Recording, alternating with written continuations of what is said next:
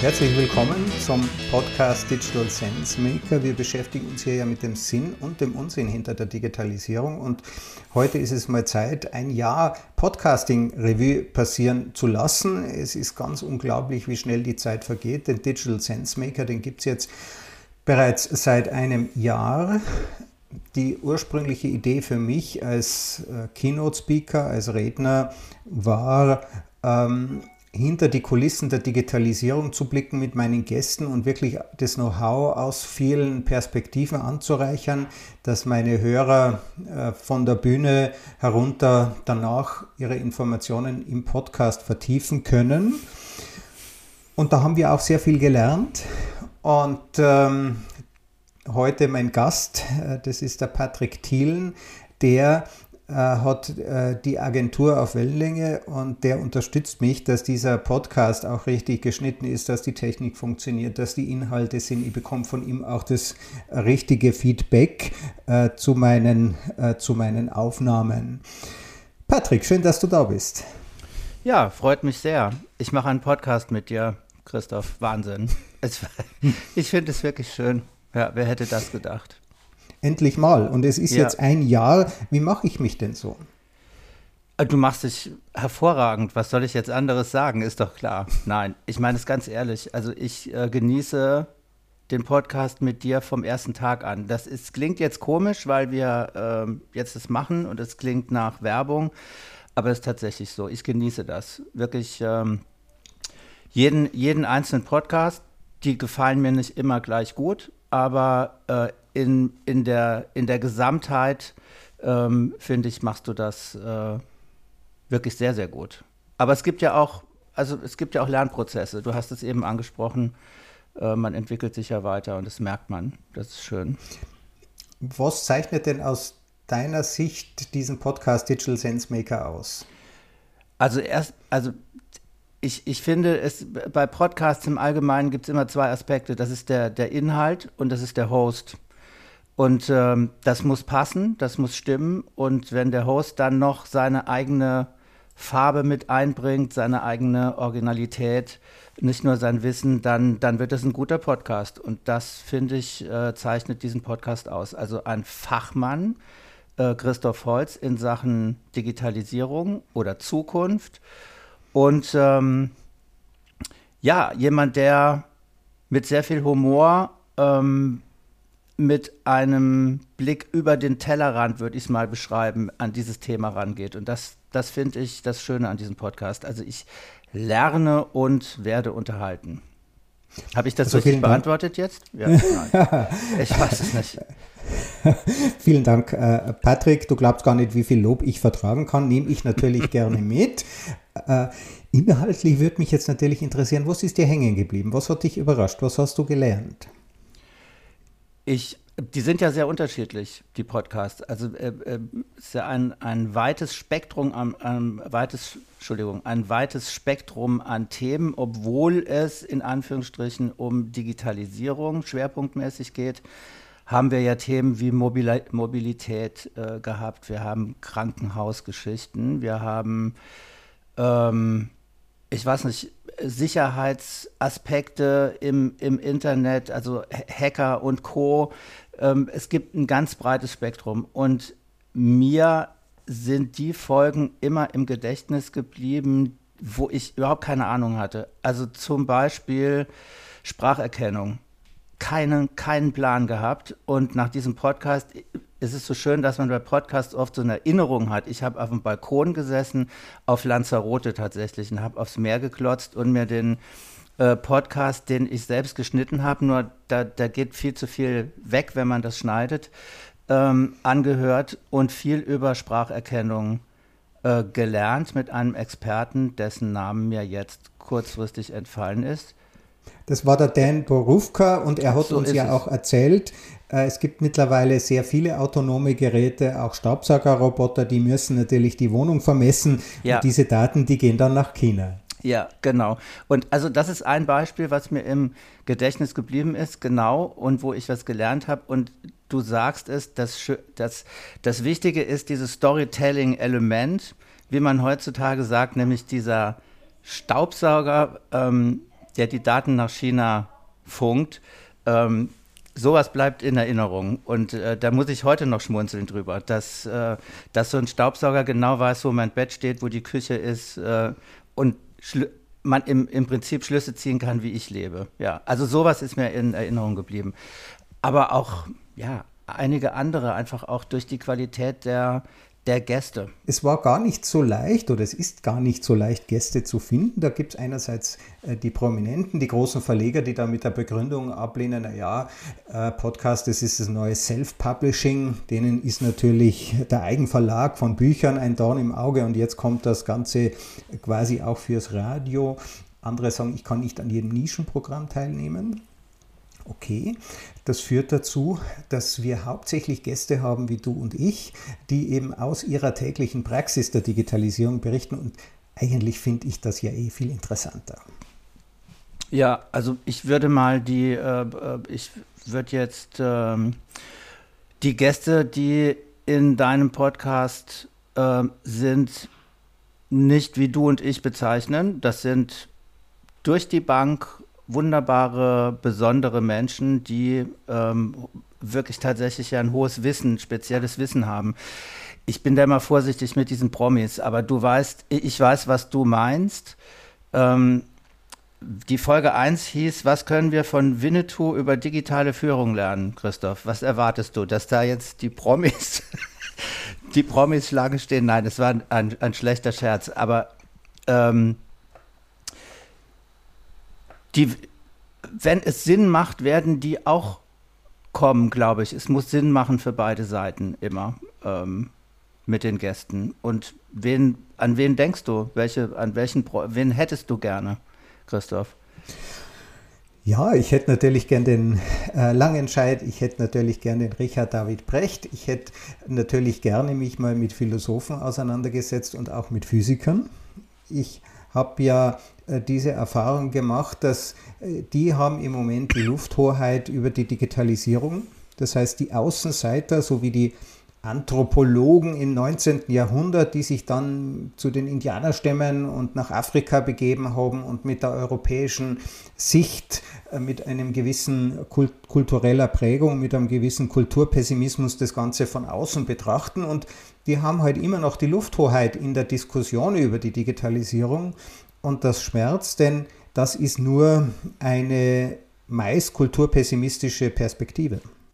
Und mit denen hätte ich gern einen Dialog. Dann, dann müssen wir anfragen, Christoph. Besonders äh, schwierig ist es ja, Damen zu bekommen für den Podcast. Ich habe mich, wir haben uns da gemeinsam mit meiner Mitarbeiterin sehr bemüht, zumindest ein Drittel, das ist uns jetzt ungefähr gelungen, ein Drittel unserer Gäste Damen zu haben. Wir stellen fest, die sind sehr stark in der Digitalisierung, wollen aber oft gar nicht, fällt denen scheinbar nicht leicht darüber zu reden. Oder was glaubst du, ist der Grund? Ich, ich kann es wirklich äh, sehr schlecht beurteilen. Ich finde, ähm, also es gab ja Kritik auch von, von äh, Gästen, die wir hatten, dass zu wenig Frauen im Podcast auftauchen. Und äh, äh, aber ich weiß, dass wir uns dann bemüht haben, tatsächlich äh, die Quote zu erhöhen. Und warum das bis jetzt, sag ich mal, ein bisschen schwieriger sich gestaltet, kann ich wirklich nicht, äh, nicht einschätzen. Also ich, ich glaube fast, dass es eher Zufall, als es irgendwas äh, dahinter steckt. Weil es gibt ja wirklich tatsächlich sehr kompetente Frauen, ähm, die zu diesem Thema was sagen können. Überhaupt keine Frage.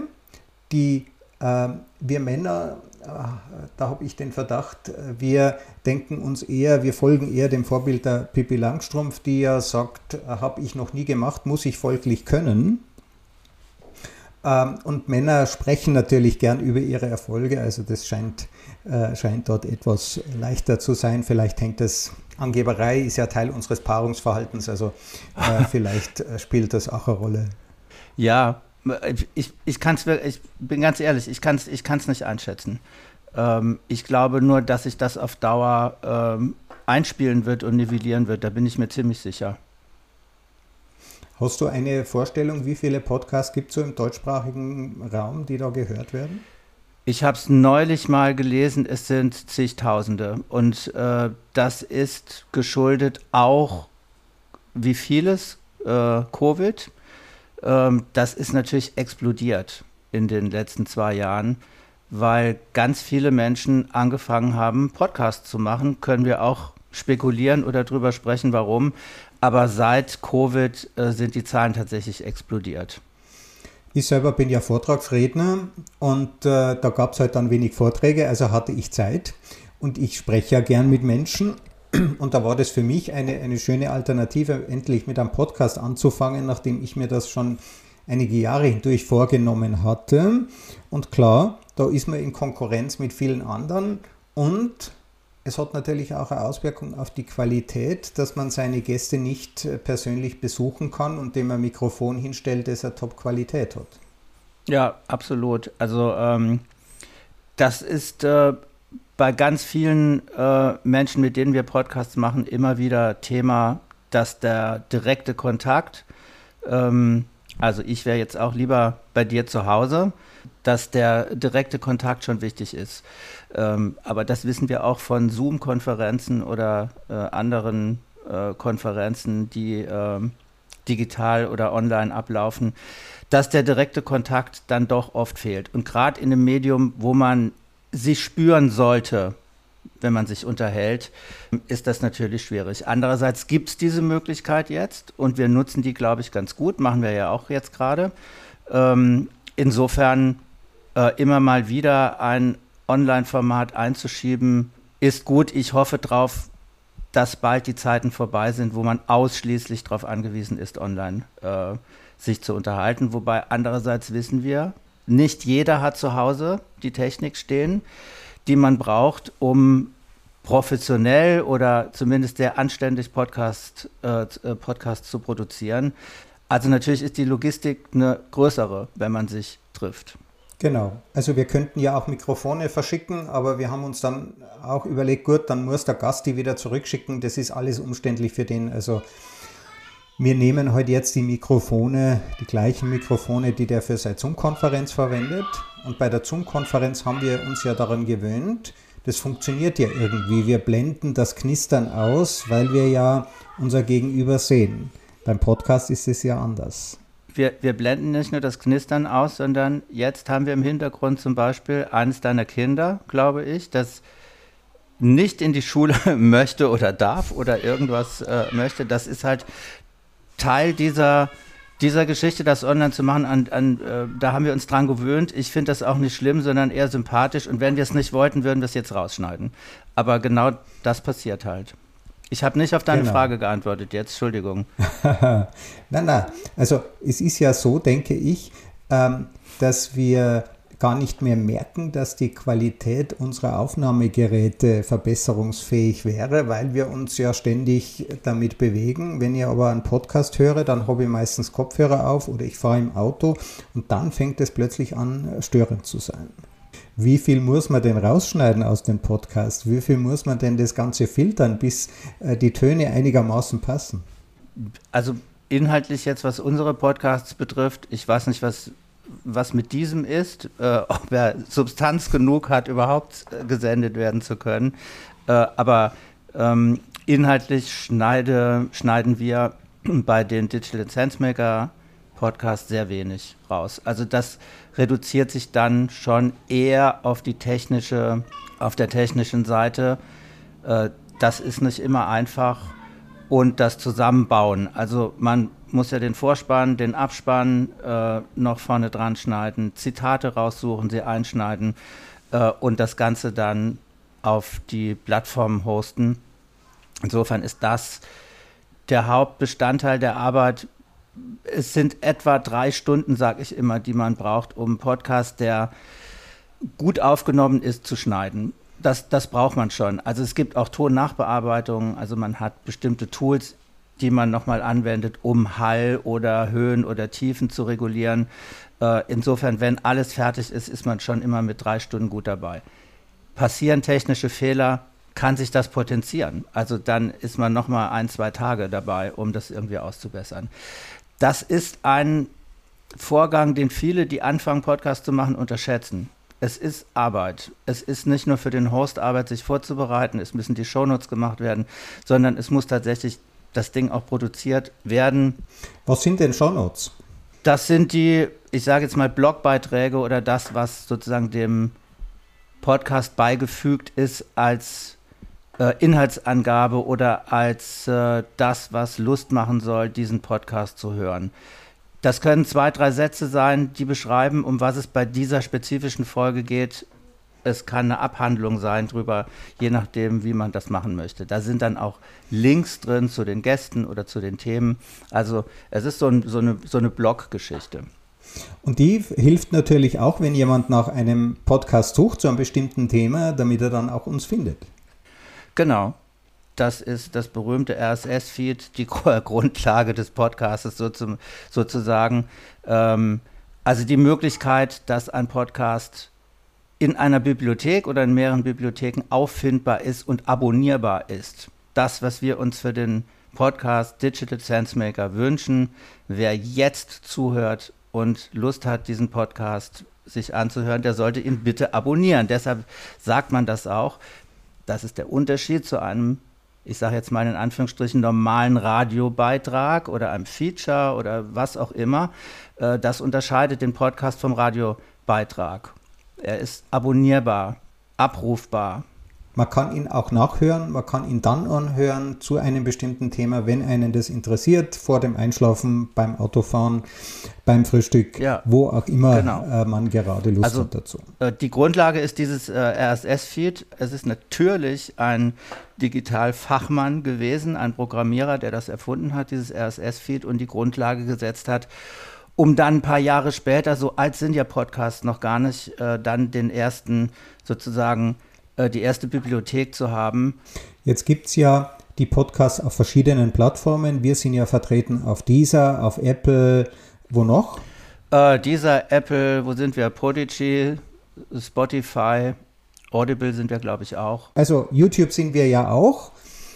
Aber das wird von uns nur so nebenher ausgespielt, also da gibt es nicht viele Zugriffe drauf. Ja, zu, zu YouTube äh, muss man sagen, das ist wichtig. Ähm, da, da sind wir noch nicht so aufgestellt, ähm, dass das ein größeres Thema wäre für Digital Sense Maker. Ich wünsche mir ja, dass das ein größeres Thema äh, wird, der YouTube-Kanal. Ähm, und ähm, wie wird man gefunden? Man wird gefunden über aktives ähm, Bewerben des Podcasts. Ähm, das, das ist das A und O. Das heißt äh, hauptsächlich über Social Media äh, zu posten, zu antworten, zu teilen, äh, zu kommunizieren, ähm, was man macht mit diesem Podcast auf LinkedIn oder auf Facebook oder wo auch immer. Äh, das, das ist der zentrale Punkt. Und als zweites immer dann, wenn Gäste ähm, in, am Podcast teilnehmen, die eine hohe Fangemeinde haben, dann wird man darum bitten, diesen Podcast auf der jeweiligen Fangemeinde-Seite des Gastes äh, zu kommunizieren. Also das ist, äh, das ist das A und O. Die Plattformen machen es nicht. Man muss es selbst machen. Deshalb ist es, das ist auch Arbeit. Also wir haben ja viele verschiedene Aspekte, die man berücksichtigen muss, dass das funktioniert. Das heißt, wir haben über die Tonübertragung äh, gesprochen, wo unsere Gäste manchmal die Qualität ihrer eigenen Technik überschätzen, weil sie sie täglich verwenden. Wir haben jetzt auch darüber gesprochen, über die großen Plattformen, die wir natürlich brauchen, um das zu verbreiten. Der Podcast ist kostenfrei, das heißt, auch diese Plattformen haben im Grunde genommen nicht viel davon, äh, Spotify verdient sein Geld natürlich mit den Abos und nicht mit, äh, mit gratis äh, Podcast-Folgen. Jetzt der Inhalt. Der Inhalt, das sind Gedankenspiele. Ähm, wir beginnen mit einer Filmmusik. Diese Filmmusik ist von Raumschiff Raumpatrouille Orion in dieser Einleitung äh, des, äh, dieser Serie, jeder Folge äh, wird auch genannt, es geht um Märchen äh, von übermorgen. Wie sind wir denn an diese Filmmusik gekommen? An die Filmmusik sind wir gekommen über den Verlag, der die Rechte an dieser Musik besitzt. Und die Idee war, wenn man ein Format macht, wo es um die Zukunft und Digitalisierung geht, äh, spielerisch und ein bisschen mit Augenzwinkern, äh, eine schöne Einstiegsmusik zu wählen, die, die passt. Und da ist Raumschiff Orion natürlich ja gigantisch, weil es auch eine sehr originelle und berühmte Musik ist. Ich glaube, das war die Idee, Christoph. Und äh, ja, ich finde das nach wie vor sehr schön. Unik, sagt man. äh, es klingt ja wie Computermusik, stammt aber aus den 60er Jahren, oder? Ja, stammt aus den 60er Jahren, ist tatsächlich null Computermusik, das glaubt man kaum. Es ist wirklich analog gemacht. Also da ist wirklich ein Orchester ja. dahinter. Jetzt äh, diese Gedankenspiele. Und es geht natürlich um die Geschichte, die der Gast zu erzählen hat, aber es geht nicht um den Gast selber, sondern um ein Gedankenexperiment, das dem nahe liegt, was ähm, das Thema dieses Gastes ist, um dem Ganzen auch gleich eine andere Perspektive zu geben. Und eingangs hast du ja auch äh, gesagt, ähm, Storytelling, das ist ja das, wie wir uns die Welt erklärbar machen.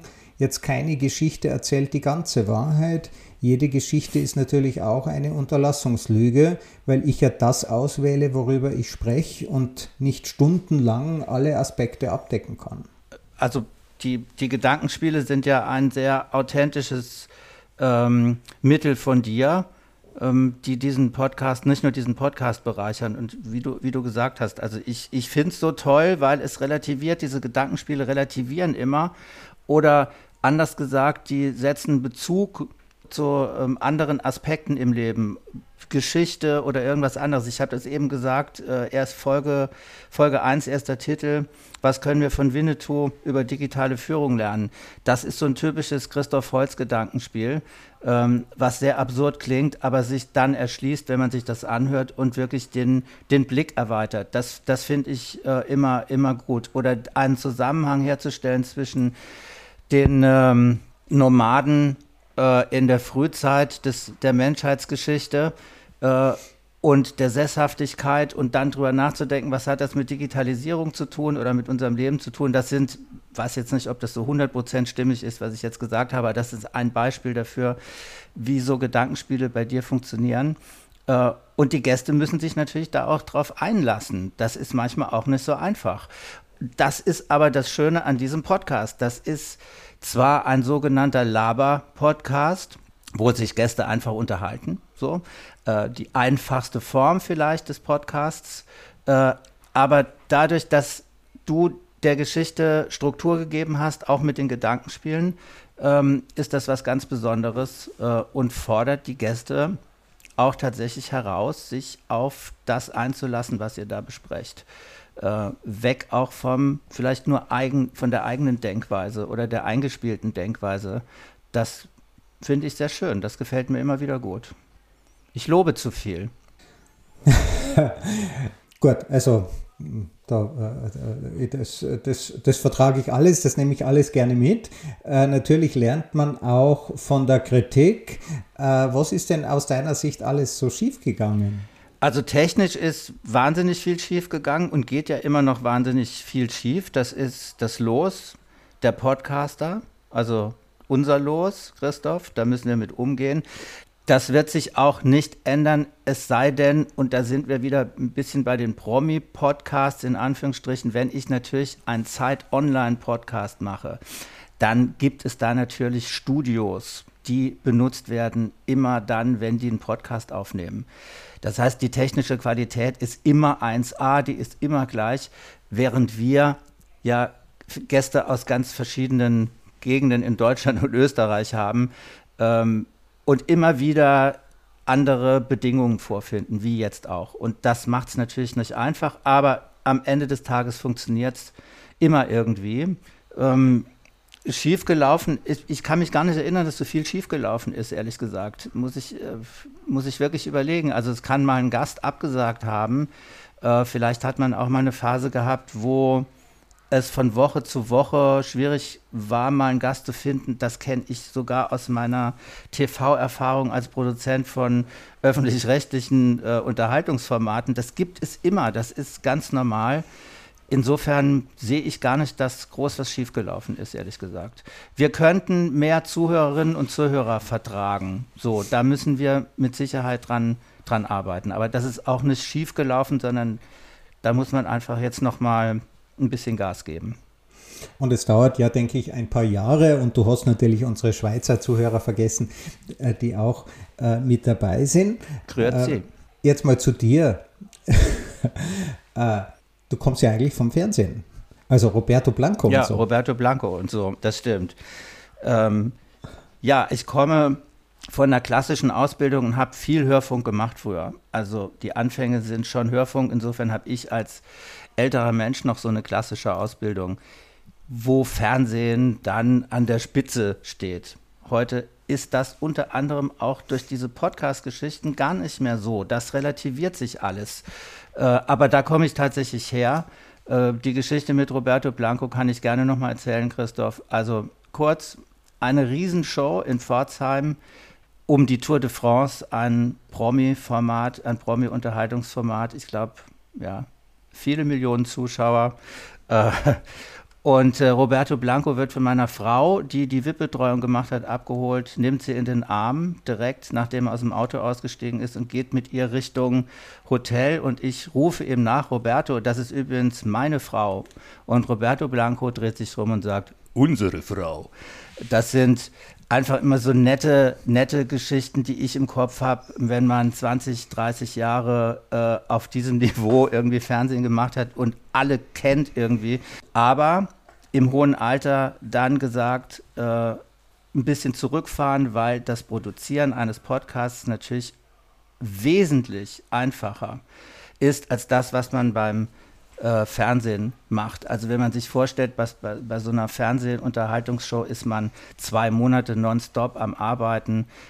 Das ist bei uns, Christoph, mit den Podcasts anders. Also wir können aber trotzdem herausragende Sachen produzieren. Das ist das Schöne. Mit Musik, mit besonderer Musik am Anfang, mit Gedankenspielen, mit tollen Gästen.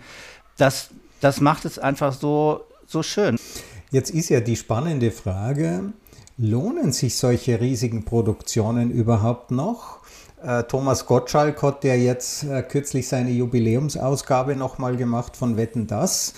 Ähm, Monate Vorbereitung, äh, Millionen an Kosten vermutlich ja. für eine immer umkämpftere Zuschauerzahl, von denen manche, hoffe ich, äh, stattdessen äh, de, meinen Podcast gehört haben, anstatt sich Wetten das reinzuziehen. Also das Angebot wird ja riesig.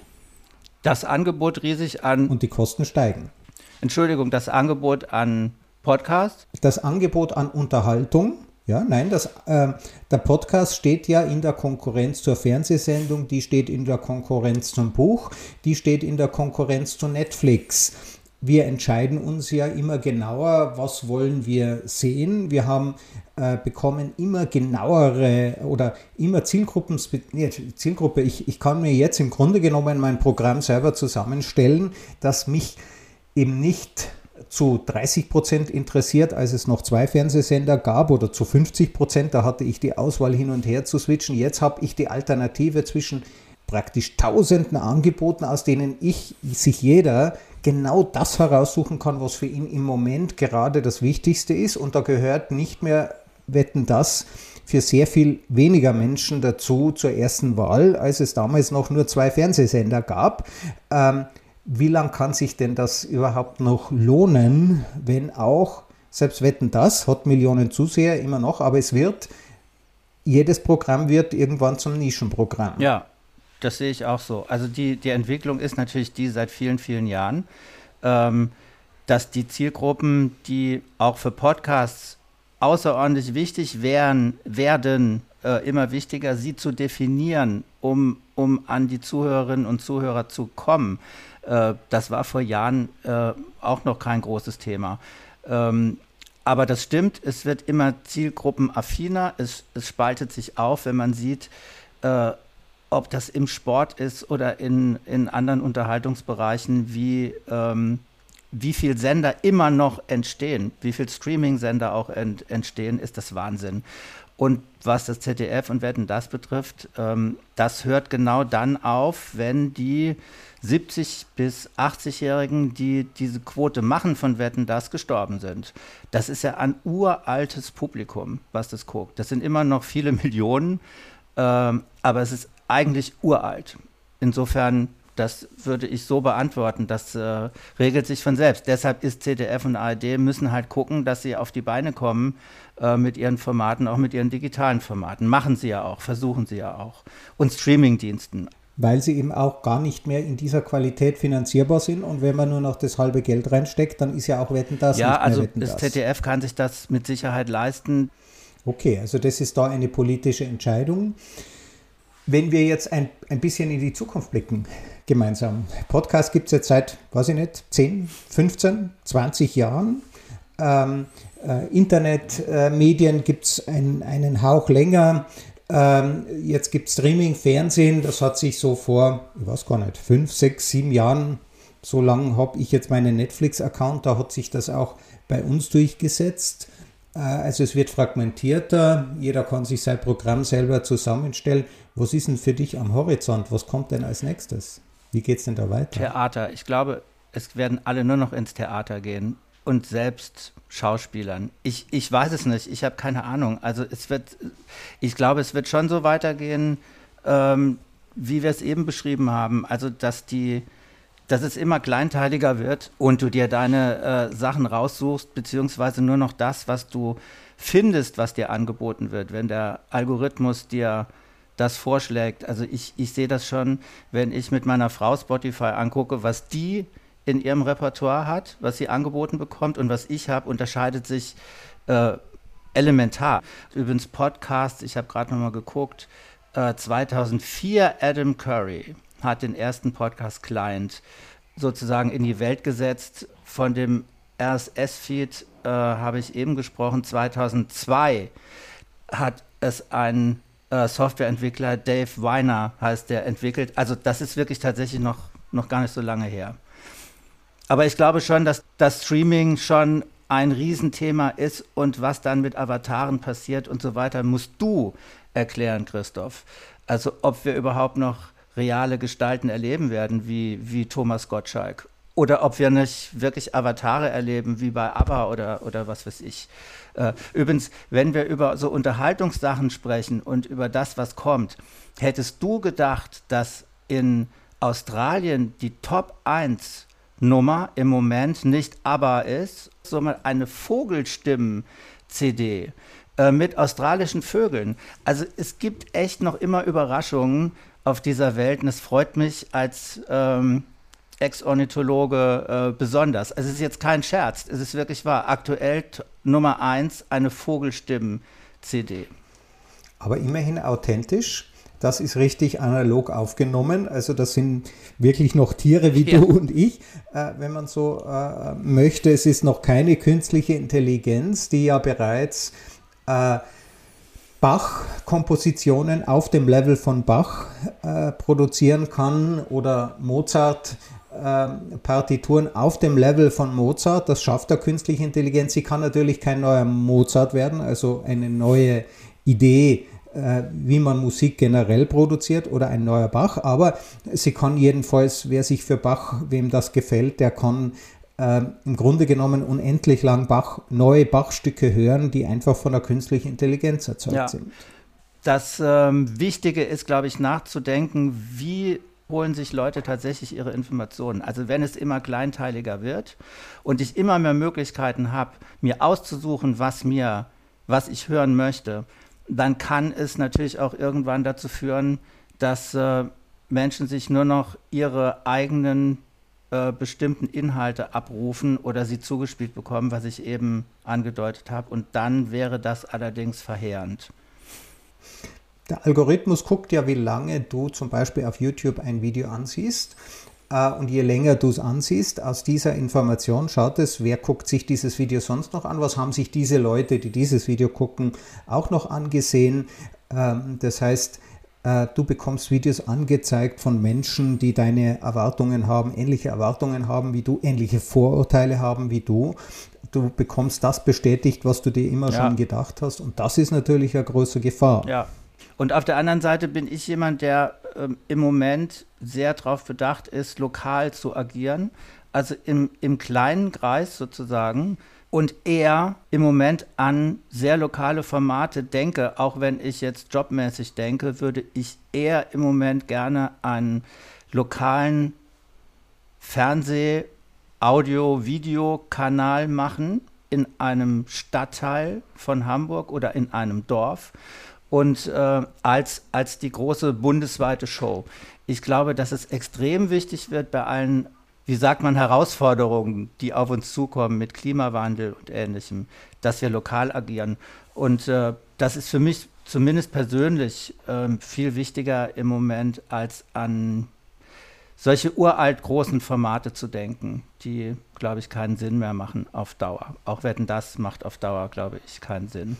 Also Wetten, das hat ja eine nationale Identität gestiftet. Das war ja sozusagen das gemeinsame, äh, der gemeinsame äh, äh Kamin, Holzofenkamin, vor dem sich äh, die Nation versammelt hat. Und es hat eine gemeinsame nationale Identität gestiftet. Identität ist heute vermehrt regional, lokal und Aktivitäten ist ich denke ja, es ist wichtig, aktiv zu sein und wirksam zu sein. Und wirksam ist man natürlich nicht, wenn man sich vornimmt, die Welt zu verbessern. Wirksam ist man halt dann, wenn man dort vor Ort, wo man noch Probleme, wo es noch Lösungen gibt äh, für die Herausforderungen, wenn man versucht, diese, diese Lösungen auch umzusetzen. Und, und das geht meines Erachtens halt nur lokal. Ja, und wo ich, und da, da spielen Podcasts zum Beispiel auch eine, eine, eine gute Rolle, äh, weil sie sehr einfach äh, technisch auch anzuhören sind, wenn ich dran denke an die Bürgerbeteiligung von alten, älteren Menschen, ähm, denen ich über Podcasts äh, wirklich Informationen vermitteln kann auf sehr einfachem Weg.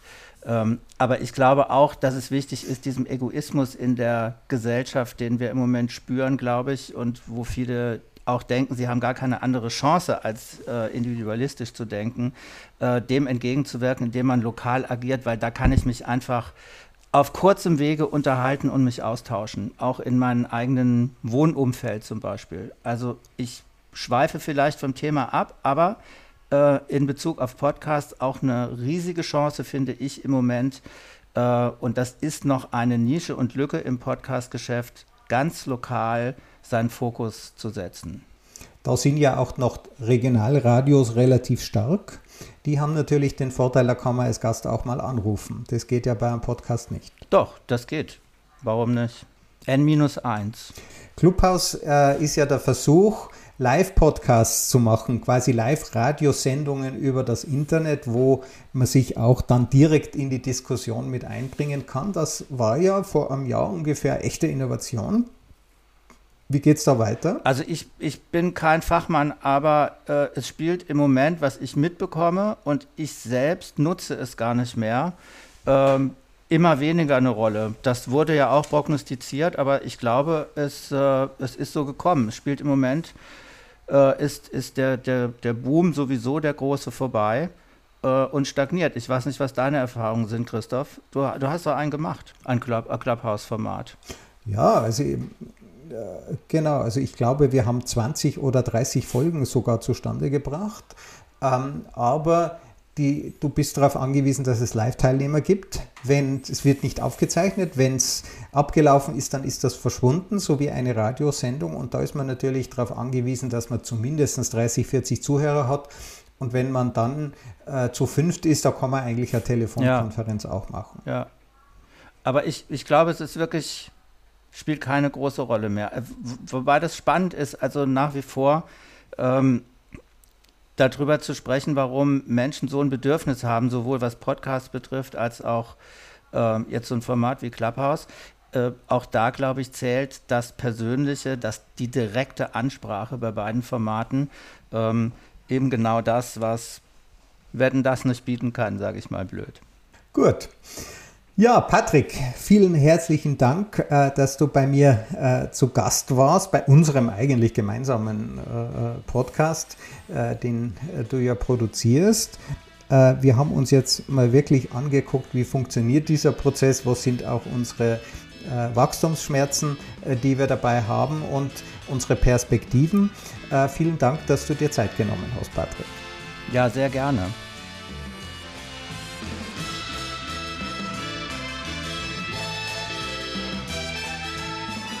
Diese Folge wurde präsentiert von Auf Wellenlänge. Www.aufwellenlänge.de